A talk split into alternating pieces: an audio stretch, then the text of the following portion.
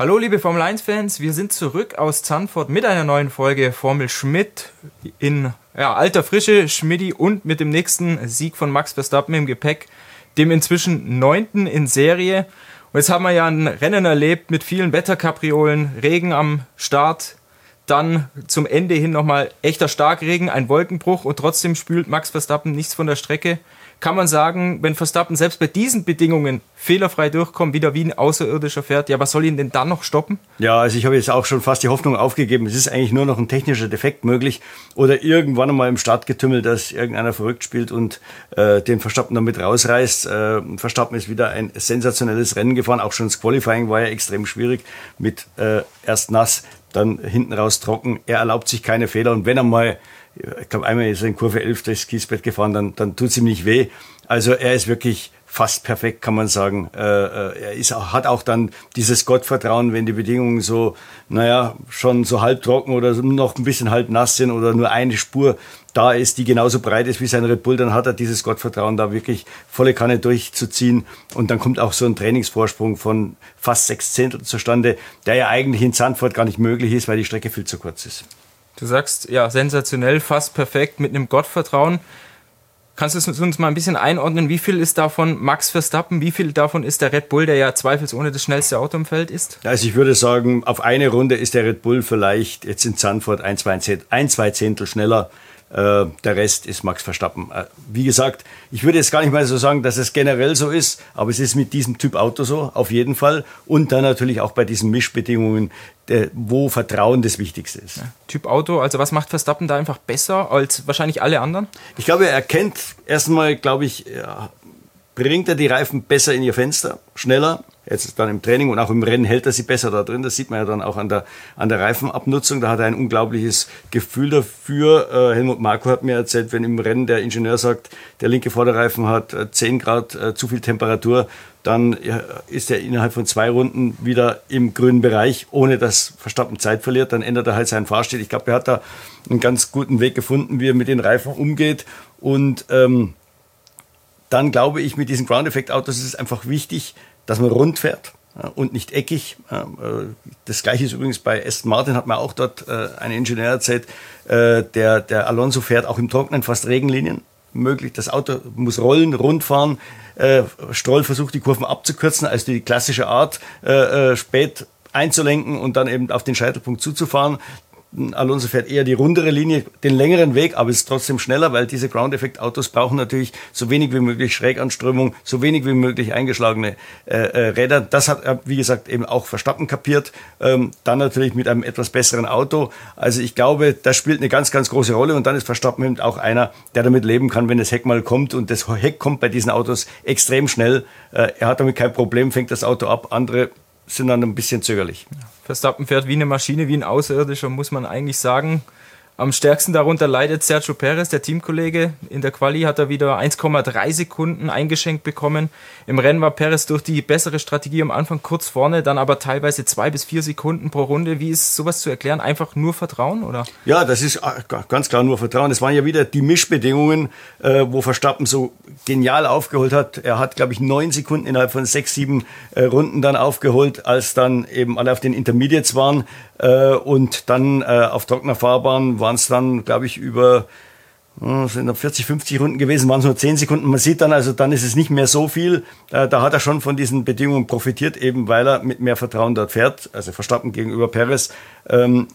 Perez macht sich alles kaputt eigentlich im Qualifying. Normalerweise müsste er auf dem zweiten Startplatz stehen, wenigstens. Und dann hat er auch ein, ein saubereres Rennen. Ähm, was in diesem Fall mal gut war, war die Entscheidung, an die Box zu kommen. Es war seine Entscheidung, ähm, wie bei den meisten Fahrern, die nach der ersten Runde reingekommen sind. Äh, das hat er gut gemacht. Aber er hat dann eben diesen Vorteil, hat ihm ja 13 Sekunden geschenkt, auf Verstappen nicht nutzen können. Ja. Dann ist der Vorsprung, glaube ich, so auf dreieinhalb, vier Sekunden geschmolzen. Dann Runde 11 Zeitpunkt auf Slicks zurückzutauschen von Intermediates. Jetzt bekommt Max Verstappen als Zweiter den Vorzug. Normalerweise holt man ja den Ersten zuerst rein, also in dem Fall wäre es Perez gewesen. Warum hat Red Bull so gehandelt und hat Red Bull aus deiner Sicht da schlussendlich richtig gehandelt, weil Verstappen einfach der Bessere, der Schnellere ist? Ja, ich würde schon sagen, also normalerweise, wie du schon sagst, muss natürlich der Perez rein, wenn man fair sein will. Auf der anderen Seite, ich meine, die wissen ganz genau, dass im Rest des Rennens der Verstappen mehr reißen wird als der Perez. Äh, dann Adrian Newey hat mir gesagt, dadurch, dass Verstappen eben Zweiter war und näher an denen dran war, die dann noch folgten, musste man ihn eher schützen als den Perez, der viel, viel mehr Luft hatte auf die anderen. Ähm, man hat da weniger auf Gasly geschaut, der zu dem Zeitpunkt Dritter war, sondern auf Alonso, der ja, glaube ich, auch dann auch eine Runde früher reingekommen war äh, bei dem zweiten Boxenstopp. Also das wäre dann, wenn wir den Verstappen hätten, wart, hätte warten lassen, wäre ja noch mal eine Runde gewesen. Das wäre dann schon ein massiver Undercut. Äh, Alonso hat durch die eine Runde so dreieinhalb Sekunden gewonnen. Wäre jetzt Verstappen noch eine Runde weiter draußen geblieben, wären das sicher so sieben, acht Sekunden geworden. Verstappen wäre immer noch vorne geblieben. Aber das kann man so ein bisschen verstehen. Auf der anderen Seite sagt sich da Red Bull, also wie gesagt, auch wenn äh, jetzt dann Perez zuerst reingeholt wird, dann Verstappen und beide dann immer noch eins und zwei sind. Der Verstappen wird das Rennen sowieso gewinnen. Irgendwann ist am Perez dran und überholt ihn. Also insofern kann man denen da keinen großen Vorwurf machen. Ja, ich glaube, man hat es dann auch gesehen, als Perez drin war in Runde 12. Danach waren Alonso, Gasly und Sainz relativ nah dran. Also macht schon Sinn, dass man Verstappen zuerst reingeholt hat. Und ich glaube, es macht auch daher Sinn, beziehungsweise Red Bull ist wahrscheinlich eher daran gelegen, dass Verstappen sein Heimrennen gewinnt, als dass Perez ihm das ein bisschen versaut, oder? Absolut, ja. Also das, das war klar Ansage. Der, der Verstappen musste dieses Rennen gewinnen, nicht nur wegen den neun Siegen in Folgen, Folge, sondern wenn man sieht, was da abgeht in Sanford, der, der, eine ganze Nation fiebert mit, mit dem Max mit. Man hat das Gefühl, da fährt eh nur einer auf der Rennstrecke, alle anderen sind so ein bisschen Staffage. Und äh, ich glaube, alles andere als ein Verstappen-Sieg wäre da schon der Anti-Climax gew gewesen. Und äh, ist klar, aus, aus, Sicht von Red Bull war ein Verstappen-Sieg in Holland sicher die bessere Lösung als ein Perez-Sieg. Verstappen leistet historisches, neun Siege in Serie. Perez, wenn wir uns jetzt hinten raus nochmal anschauen, er war eigentlich auf dem Weg zu Platz 2, dann kam der Regen, dann leistet er sich einen Fehler in Kurve 1, wo er sich wegdreht. Kurze Zeit später ist er in der Boxeneinfahrt, in der Boxenmauer fast gelandet, so ein bisschen das Auto beschädigt. Zwei Fehler. Red Bull will trotzdem für 24, er hat ja einen Vertrag, an ihm festhalten. Sowohl Helmut Marko als auch Christian Horner haben gesagt, Perez ist für nächstes Jahr sicher. Ist das, das aus, aus deiner Sicht die richtige Entscheidung? Weil es gibt ja schon einige, die Perez da auch anzählen, anschießen. Ja, es ist richtig, weil im Moment kann man nichts kriegen, außer man kauft einen für viel Geld aus dem Vertrag raus, wenn es überhaupt möglich wäre. Ich glaube, es ist nicht möglich. Äh, mit Ricciardo hatte man ihm ja einen hingestellt, wo man gesagt hat, Kamerad, pass auf, also so ganz so hundertprozentig ist es nicht, du musst schon Gas geben. Äh, jetzt ist Ricciardo verletzt, was sicher nicht in die Pläne von Red Bull passt, aber ich glaube, man hat dann auch gemerkt, es macht jetzt keinen großen Sinn, da den Druck nochmal weiter zu erhöhen, denn im Endeffekt, egal was Perez sagt, ist es dann doch der Druck, der ihn in, in, in, im Qualifying dann hin und wieder eben Fehler machen lässt oder mh, mm, zu schlechteren Rundenzeiten, äh, gerade bei diesen Mischbedingungen, äh, äh, zwingt.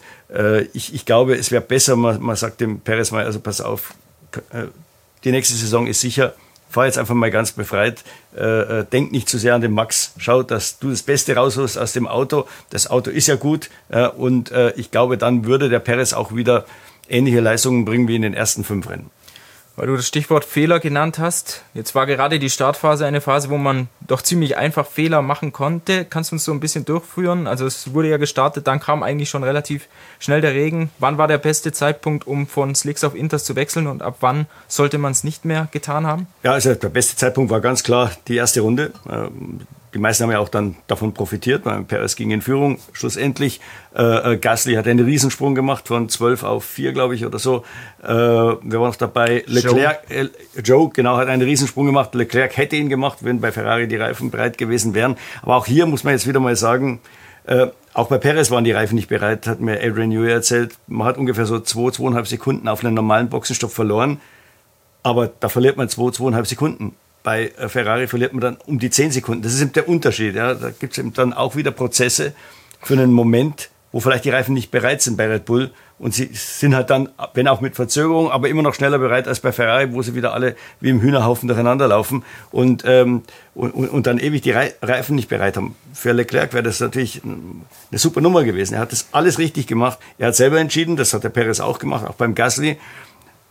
Der konnte natürlich die, die Box erst anfunken, als er in die Boxengasse reingefahren ist, ist klar, aber dann muss, müssen eben die Reifen zumindest mal so da sein, dass man nicht zehn Sekunden verliert, sondern vielleicht nur zwei. Ja. Ich glaube, zur Ehrenrettung von Ferrari muss man sagen, Perez hat es, glaube ich, schon vor der vorletzten Kurve seinem ja. Ingenieur gesagt, Perez, äh, Leclerc dann eben bei der Boxeneinfahrt. Nichtsdestotrotz gehe ich da voll mit dir. Ich glaube, 32 Sekunden war die Durchfahrtszeit. Genau. Bei Perez waren es 22 und der musste Ja. auch noch kurz warten, weil mit Leclerc unter anderem einer ja in der Fastlane durchfuhr. Also Ja. Red Bull hätte noch zwei Sekunden da schneller hätte handeln können. Genau, und Gasly hat, Gasly hat 28 Sekunden verloren in, in, in der Boxengasse. Also das ist wenigstens ein bisschen schneller gewesen als bei Ferrari.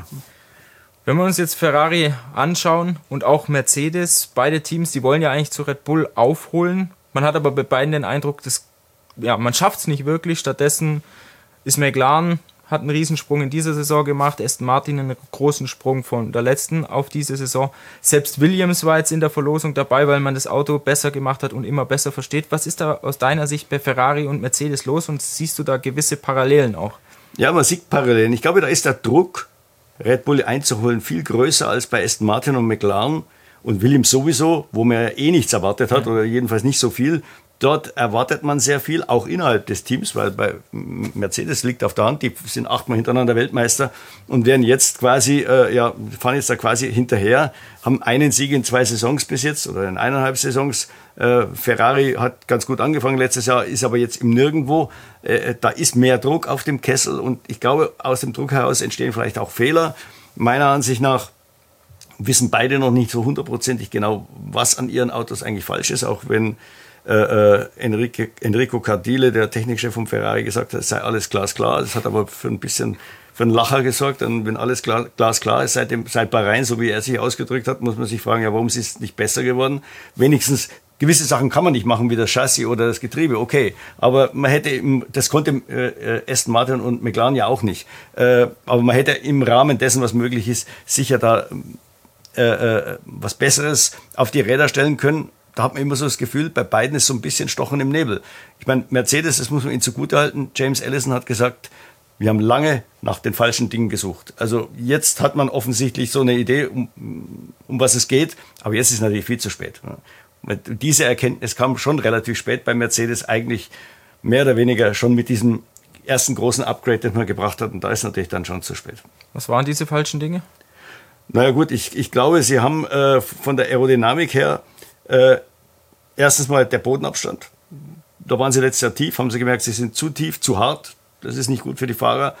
Wollten wieder raufgehen. Sie sind eigentlich nicht raufgegangen mit dem Bodenabstand, sondern sie haben gesagt, die Regeln heben den Boden oder die Kanten des Bodens ohnehin um 15 mm an. Also lassen wir mal den, das Auto so, wie es ist. Dann kriegen wir diese extra 15 mm und bauen das Auto äh, oder die Aerodynamik für genau diesen Bodenabstand, äh, versuchen wir sie zu perfektionieren dann stellen sie plötzlich fest, die anderen sind alle wieder 15 mm runtergegangen, um das zu kompensieren, was das Reglement ihnen geklaut hat.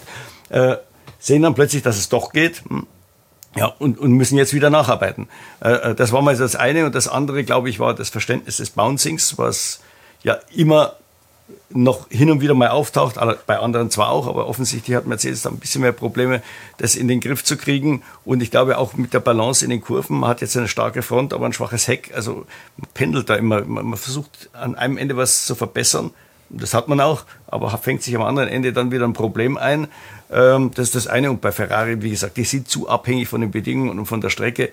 Äh, ich glaube, die beiden Upgrades, die großen, haben gar nichts gebracht. Meiner Ansicht nach äh, kann natürlich sein, dass die ganze Architektur des Autos nicht stimmt. Äh, man hat ja inzwischen schon ähm, auch verlauten lassen, dass man nächstes Jahr ein neues Chassis bauen wird, ein neues Getriebe bauen wird schaut man sich von Red Bull ab, machen natürlich alle anderen nächstes Jahr auch. Das, die, die sind ja nicht blöd. Also die, die Chassis werden unten so spitz zugeschnitten wie so, so ein Kiel. Äh, die Getriebe, Getriebe genauso. Das, äh, das schafft mehr Platz auf der Bodenplatte. Äh, oben es äh, erlaubt mehr äh, Diffuser-Expansion. Äh, haben inzwischen alle kapiert, natürlich ein bisschen spät. Aber ob man dann sich gegenüber den anderen äh, wieder abheben kann, ist natürlich schwierig, weil es werden nächstes Jahr alle machen. Selbst der Haas wird nächstes Jahr, hat mir Günther Steiner erzählt, ein neues Chassis bauen. Getriebe kommt ja von Ferrari, das müssen sie so, so, so oder so übernehmen. Also auch der Haas hat kapiert, um was es da geht. Ja. Bei Ferrari werden ja auch immer wieder die Fahrerverträge angesprochen. Sowohl Leclerc als auch Sainz sind ja bis Ende 24 gebunden. Aber jetzt gerade im Fall von Charles Leclerc stellt sich immer wieder die Frage, wie lange schaut er sich das eigentlich noch an? Was denkst du? Ja, man, man, man sieht, er ist schwer gefrustet, sonst kommen solche Unfälle wie im Q3 nicht zustande.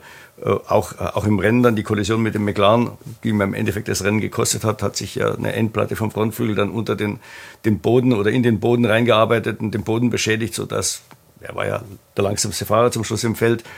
da ist schon ein Riesenfrust vorhanden. Die Frage ist, wo will er hin? Er könnte höchstens rein theoretisch jetzt, wenn ja, es ist eigentlich unmöglich, weil Hamilton wird meiner Ansicht nach unterschreiben. Russell hat schon unterschrieben. Äh, aber dann könnte er vielleicht noch zu Red Bull. Er wäre vielleicht ein Mann für Red Bull ab 25. Also diese Option würde er sich vielleicht noch offen halten. Ähm, aber ansonsten muss ich sagen, wo will er sonst hin? Ja? Ja.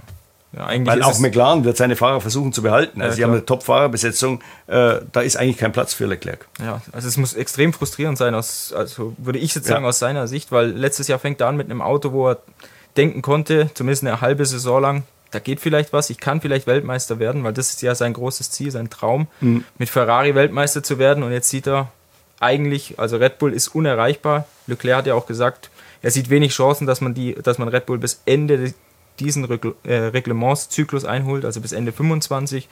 Er sieht, dass McLaren und Aston Fortschritte machen, aber Ferrari so auf der Stelle stehen bleibt. Ist mhm. da vielleicht die einzige Hoffnung bei Ferrari auch, neue Ingenieure zu holen? Und was tut sich da so im Hintergrund? Ja, das ist die große Hoffnung auf dem Ingenieursmarkt. Also während es am Fahrermarkt wird es wahrscheinlich extrem ruhig bleiben nächste Saison. Also da werden vielleicht bei zwei Teams oder drei Teams kleine Verschiebungen sein. Sonst können wir, äh, sonst müssen wir, äh, können wir eigentlich das eins zu eins kopieren. Mit diesem Jahr ganz anders auf dem Ingenieursmarkt. Da geht es richtig rund. Äh, es ist natürlich ein bisschen dem Budget Cap geschuldet. Die großen Teams versuchen, ihre Top-Ingenieure zu halten. Äh, geht aber nicht immer, weil die relativ viel verdienen, weil sie auch schon in hohen Positionen sind, wo man sie nicht noch weiter befördern kann. Ähm, dann versucht man da so ein bisschen hin und her zu schieben, ihnen andere Jobs zu geben, indem man sagt, du arbeitest, keine Ahnung, 50 Prozent Verbote, 50 Prozent für die Formel 1. Das ist ihnen jetzt auch, dieses Schlupfloch ist zugeschüttet worden, das geht nicht mehr. Also wer für die Formel 1 und wenn es nur 10 Prozent sind, äh, sind, arbeitet, wird mit 100 Prozent angerechnet, dessen Gehalt. Also da ist jetzt äh, schon Bewegung entstanden. Jetzt wollen natürlich, oder ja, es ist die Möglichkeit, Leute abzuwerben. Ähm, der, der Top-Transfer war natürlich Rob Marshall von Red Bull zu McLaren. McLaren ist genau in diese Phase reingegangen. Das haben die unheimlich gut gemacht, äh, als diese, diese TD, also quasi diese äh, Interpretation des Reglements äh, ähm, rausgekommen ist. Es war, glaube ich, am 19. April, wo ganz klar drin steht, dass es mit den ganzen Splitterfirmen, dass es nicht mehr läuft, dass eben, wie gesagt, diese Teilzeitbeschäftigungen nicht mehr laufen.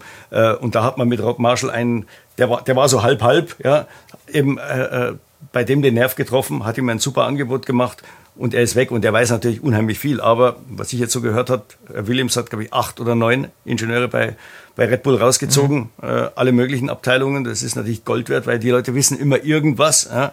Und ähm, äh, Alpine hatte die Nummer drei aus, dem Aerodynamik, äh, aus der Aerodynamikabteilung bei äh, bei Red Bull abgeworben. Das war noch Ottmar Schaffner. Ich bin aber nicht ganz so sicher, ob der da noch hingeht, weil Schaffner ist jetzt weg. Äh, da ist ja auch viel im Umbruch in diesem Team. Ähm, das heißt, dass, dass Williams auch hinter dem Mann her ist jetzt. Äh, die haben jetzt natürlich Kontakte durch die Leute, die sie schon abgeworben haben. Auch bei Ferrari sollen ein paar Red Bull-Leute äh, äh landen. Ferrari hat aber auch bei, bei Mercedes sehr, sehr viele Leute abgeworben. Ähm, unter anderem äh, Fahrwerksingenieur Loic Serra, der dann erst 25 kommen wird. Also da ist wahnsinnig viel Bewegung und äh, diese Leute, auch wenn sie nicht das letzte Detail wissen, warum jetzt die Aerodynamik am Red Bull so gut funktioniert, aber sie nehmen Wissen mit. Wissen, wie die, auf was die schauen, was denen wichtig und was denen unwichtig ist, wie sie simulieren, wie sie im Windkanal arbeiten und das, das ist einfach Gold wert. Ja. Fred Vasseur hat ja gesagt, vor Zandvoort, ein paar Ingenieure fangen Anfang 24 an, ein paar Mitte 24, ein paar dann erst 25. Also es ist schon eine lange Vorlaufzeit, da braucht man dann natürlich auch Geduld, gerade bei Ferrari hat, haben die Tifosi, die Tifosi ja die, nicht wirklich die Geduld. Auch bei Mercedes habe ich den Eindruck, der Geduldsfaden ist relativ dünn gespannt. Toto Wolf wirkt zumindest relativ dünnhäutig. Nach der Qualifikation hat er ja sowohl Alonso, Stroll als auch Tsunoda angegriffen gesagt, die standen Hamilton da im Weg. Siehst du das auch, dass da die Nerven ein bisschen blank liegen? Ja, schon irgendwie, weil einfach nichts vorwärts geht und rund um ihn herum äh, wie gesagt, McLaren macht eine ganz starke Figur jetzt auch wieder, auch wenn jetzt das Ergebnis äh, nicht so toll war, gleich einen Fehler gemacht wie, wie, Mercedes im Rennen, aber vom Speed her, ich meine, Norris steht auf Platz zwei, der wäre auch näher dran gewesen am Verstappen, wenn er die Runde gut zu Ende kriegt. Erst, erster Teil, erster Sektor war klasse, besser als Verstappen, dann hat er gesagt, die, der zweite Teil der Runde war mhm. einer seiner schlechtesten. Ähm, also wie gesagt, bei denen funktioniert was. Aston Martin, vielleicht reden wir noch drüber, ja. hat ja wieder einen großen Sprung jetzt gemacht. Äh, zumindest mal scheinbar gemacht. In Sanford hat das hingehauen. Und bei Mercedes und Ferrari, da geht man oft mit großen Hoffnungen auf bestimmte Rennstrecken, weil man denkt, da ist man stark. Jetzt Zandvoort, Mercedes wieder, ähnliche Strecke wie Budapest. Es hat sich auch gut angelassen. Also normalerweise sind ja die Freitage so ein bisschen ein Problem für Mercedes. Nee, Freitag lief eigentlich ganz gut und dann kommen die eigentlich noch besser raus am Samstag. Aber der Einzige, der besser rausgekommen ist, war der, der Russell oder zumindest mal so gut, wie man es erwartet hat. Und der, der Hamilton, das waren nicht nur die Leute, die im Weg standen. Er hat sich ein bisschen mit dem Setup vergriffen und war, hatte eben nicht mehr das Vertrauen ins Auto und dann bei den Mischbedingungen äh, wiegt das noch schwerer und dann steht er halt mal auf Startpass 13 und nicht da vorne in, in, in den Top 5. Im Rennen ist er dann wieder gut gefahren, äh, hat es dann auch gut funktioniert, aber leider halt die falschen Strategieentscheidungen. Das ist auch was, was dann dazukommt. Da wird die ganze Truppe nervös. Man, man will dann natürlich irgendwo was kompensieren und dann entstehen Fehler. Bei Ferrari sehen wir das ja auch die, die, die ganze Zeit. Man, die Leute lachen über Ferrari, aber man muss natürlich denen auch zugute halten, die stehen extrem unter Druck. Und Vasseur, das sagt er völlig richtig. Wenn, das, das Potenzial des Autos ist in dieser Gruppe, wo alles so eng zusammenliegt, wo es zwei, drei Zehntel zwischen Platz 12 und Platz 2 entscheiden, ähm, da ist es oft wichtiger, das Wochenende von A bis Z gut hinzukriegen, dass sich da keine Fehler leisten. Das geht natürlich bei, bei der Vorbereitung los in der Fabrik, dass schon mal das Basis-Setup stimmt, dass man da am Freitag die richtigen Sachen macht, auch die richtigen Ziele für das Qualifying und, und, Rennen auslobt. Williams ist vielleicht auch noch ein Thema, wo wir noch reden müssen. Und, und dann im Rennen gute Boxenstopps hat, äh, die Strategie richtig hinkriegt. Die Fahrer dürfen natürlich auch keine Fehler machen, die spielen sicher auch eine Rolle. Und diese fünf, sechs Punkte muss man gut hinkriegen. Dann kann man sogar mit dem etwas schlechteren Auto eine gute Figur machen. Ja, dann lass uns doch zuerst über Aston Martin weitersprechen. Team hat einen neuen Unterboden gebracht. Was hat man verändert an der Entwicklungsphilosophie? Ja, das Interessante ist, glaube ich, es ist ein neuer Unterboden, aber ich glaube, wenn man sich den mal genau anschauen könnte, also so wurde mir gesagt, dann ist der neue Unterboden eher ein alter. Also es ist die vierte Iteration, der vierte Unterboden in diesem Jahr und er ähnelt mehr dem zweiten als dem dritten. Äh, also man ist wieder einen Schritt zurückgegangen. Der dritte Unterboden war Teil eines Pakets, in dem man diesen DRS-Effekt verstärken wollte. Weil da war äh, Aston Martin die Nummer 8 im Feld, mhm. vor Montreal. Nach Montreal waren sie so im Schnitt die Nummer drei. Also sie haben sich da deutlich verbessert. Also das ist gelungen. In Montreal hat das auch noch wunderbar funktioniert mit drei DRS-Zonen, lange Geraden, kaum Kurven oder nur ganz langsame Kurven. Aber dann hat es halt nicht mehr funktioniert, weil als Nebeneffekt die Balance nicht mehr gepasst hat und dann die langsamen Kurven, die eigentlich ihre Stärke waren, wurden eher zu einem Schwachpunkt. In den schnellen waren sie jetzt noch nie so sensationell. wie gesagt, darunter hat man gelitten. Jetzt hat man wieder einen Schritt zurückgenommen. Man hat diesen DRS-Effekt behalten, den man da sich erarbeiten wollte, hat aber jetzt diese ganzen Nebeneffekte äh, ausgeschaltet. Man hat ja auch schon im Vorfeld in Spa und das Rennen davor in Ungarn ein paar neue Teile gebracht, um zu schauen, wo, woran liegt es eigentlich. Hat er die richtigen Schlüsse daraus gezogen? Das war quasi die Vorarbeit. Jetzt ist man mit diesen beiden Unterböden da nach äh, Zandvoort gekommen. Es gab auch nur zwei Kits. Äh, der Rest waren zwei Spa-Unterböden, die man aber hätte bei einem Unfall einigermaßen adaptieren können. Äh, das, das war äh, sicher der eine Grund. Und äh, Zandvoort hat dann dem Auto ganz gut gelegen. Mein Alonso hat es mit dem Platz 2 gezeigt, aber Stroll war eigentlich auch schnell. Man muss sagen, der ist Elfter geworden mit fünf Boxenstopps. Mhm. Also der, da hat man halt den Fehler gemacht. Den, der Alonso hat gesagt nach der ersten Runde, Leute, ich bin eigentlich schon eine Runde zu spät, war auch mit seiner Schuld. Wir müssen in der zweiten reinkommen. Man kann das nicht überleben mit Slicks. Und weil man bei Aston Martin ein bisschen nervös war, wenn es noch stärker regnet, dann, äh, dann könnte es sein, dass vielleicht ein Safety Car kommt oder vielleicht sogar abgebrochen wird. Und wenn man dann gerade sein Auto in der Box hat, hat man gesagt, okay, wir splitten.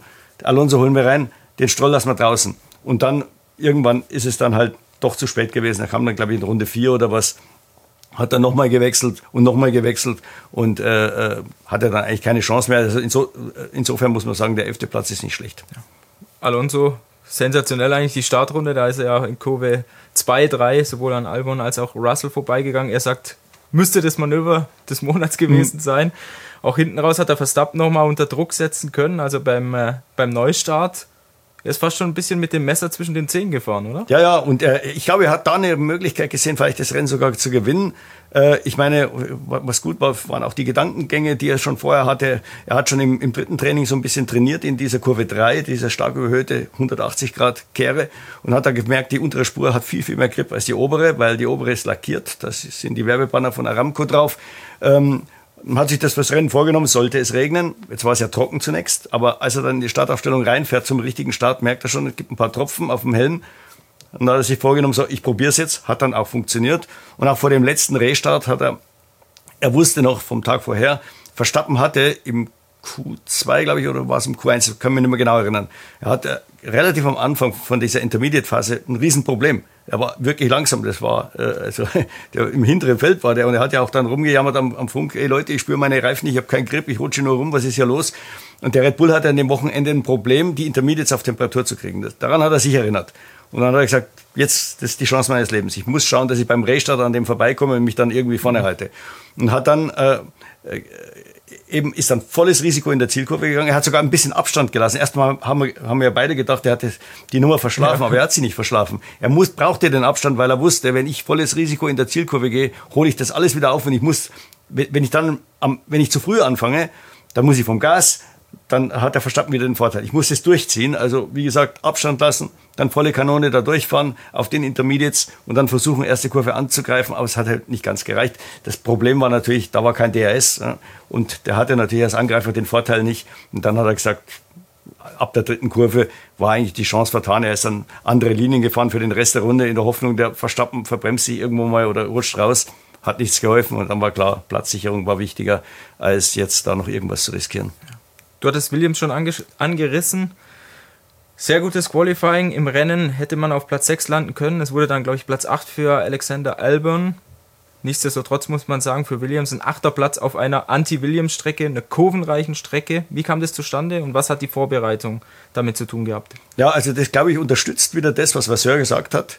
Und es zeigt auch, dass Williams natürlich viel, viel weniger Druck hat als Mercedes und Ferrari und gewisse Dinge anders planen kann. Oder es sich trauen kann, sie anders zu planen. Ich meine, wenn Mercedes und Ferrari das gleiche gemacht hätten wie Williams, würden sie, wären sie wesentlich besser dargestanden.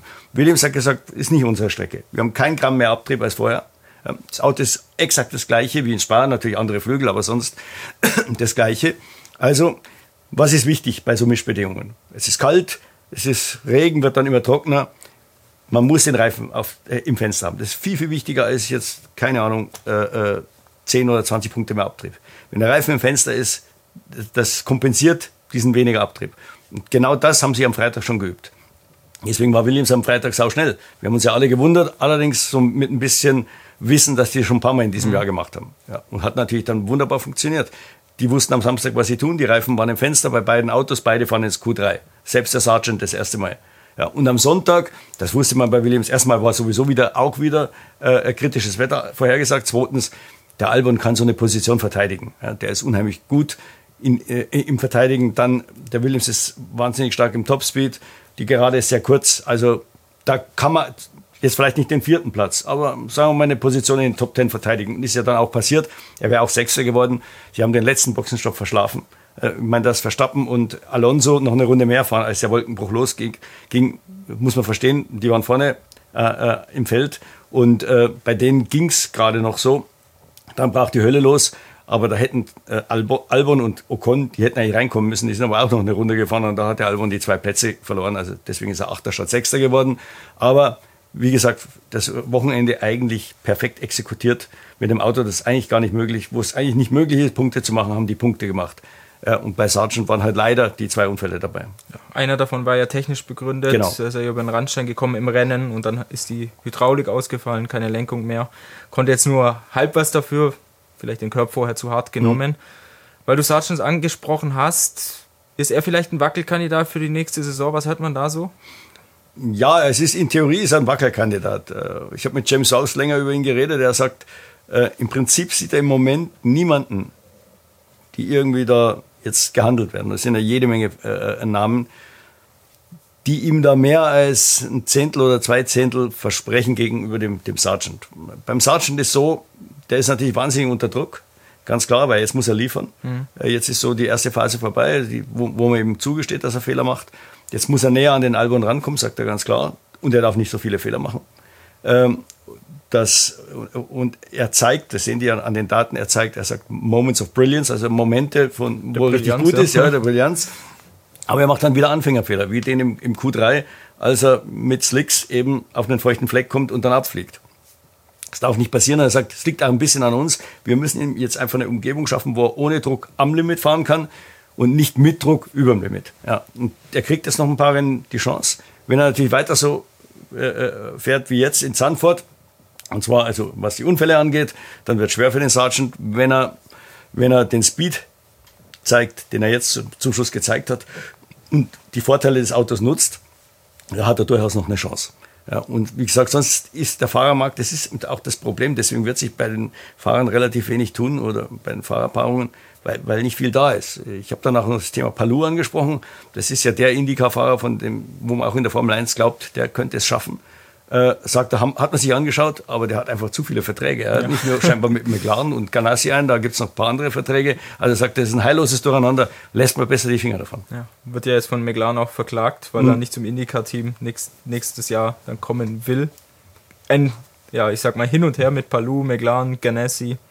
Ich glaube auch nicht, dass wir den dann in der Formel 1 sehen, weil da einfach zu viel drumherum ist. Vielleicht zum Schluss noch, kleiner Ausblick auf Monza. Zehnter Verstappen-Sieg in Serie oder gibt es vielleicht ein Wunder? Ja, ich glaube, die Unwetter, die, äh, die jetzt noch äh, über Monza wüten, die, die, lassen nach im Laufe der Woche. Also, wie gesagt, ein Regen ist ja offensichtlich oder, oder das Wetter ist offensichtlich kein Faktor, der Verstappen da zum Straucheln bringen kann. Ich sehe eigentlich, ich glaube schon, dass die anderen näher dran sein werden. Vielleicht geht die Pole Position auch an jemand anderen. Das, das weiß man nicht, obwohl Red Bull natürlich mit dem DRS-Vorteil äh, in Monza natürlich schon Vorteile hat auf den langen Geraden.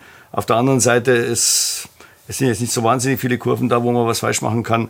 Äh, aber im Rennen wird Verstappen den wieder davonfahren. Also es ist nicht abzusehen, dass der äh, im Rennen da irgendwie schlechter fahren sollte, jetzt wie bei den anderen Rennen. Also wie gesagt, es muss ein Defekt her oder sowas, sonst sehe ich da keine Chance.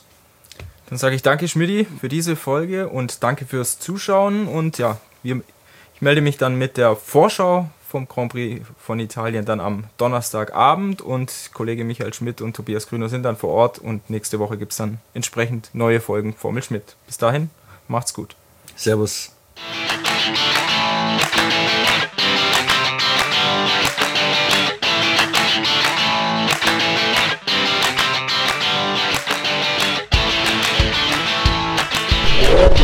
Oh,